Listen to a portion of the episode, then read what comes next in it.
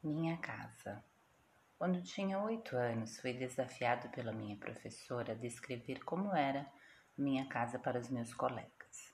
Bom, para entrar na minha casa é requisito indispensável ter asas, porque a única entrada é uma grande janela no primeiro andar e dá de frente para a rua.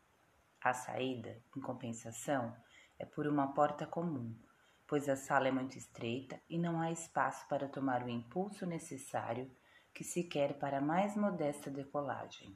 Temos também uma mesa mágica. A essa altura da minha exposição, tive que seguir a minha orelha, que havia ficado presa entre o polegar e o indicador da meiga mão da senhorita Dora. Repete agora para o padre reitor.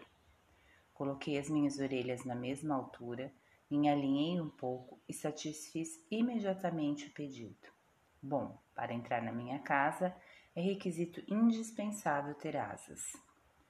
Gostaram tanto dos meus simples relatos que tive que o repetir na frente da psicopedagoga, de três freiras, do chefe da cooperativa, do conselheiro escolar, do padre Antônio e até para um policial que passava por ali.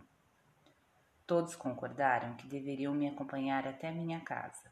Certeza que para conhecê-la e também porque queriam falar pessoalmente sobre não sei o que com o meu papai. Mas os coitados tiveram que se conformar de dialogar aos gritos na calçada, porque para entrar na minha casa é requisito indispensável ter asas. E claro, nenhum deles tinha.